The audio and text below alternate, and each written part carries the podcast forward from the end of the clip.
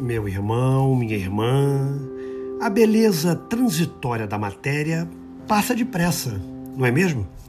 Procure sondar a beleza interna das pessoas com quem você convive. Há flores belíssimas e perfumadas, mas, no entanto, elas só duram poucas horas. Sabiam disso?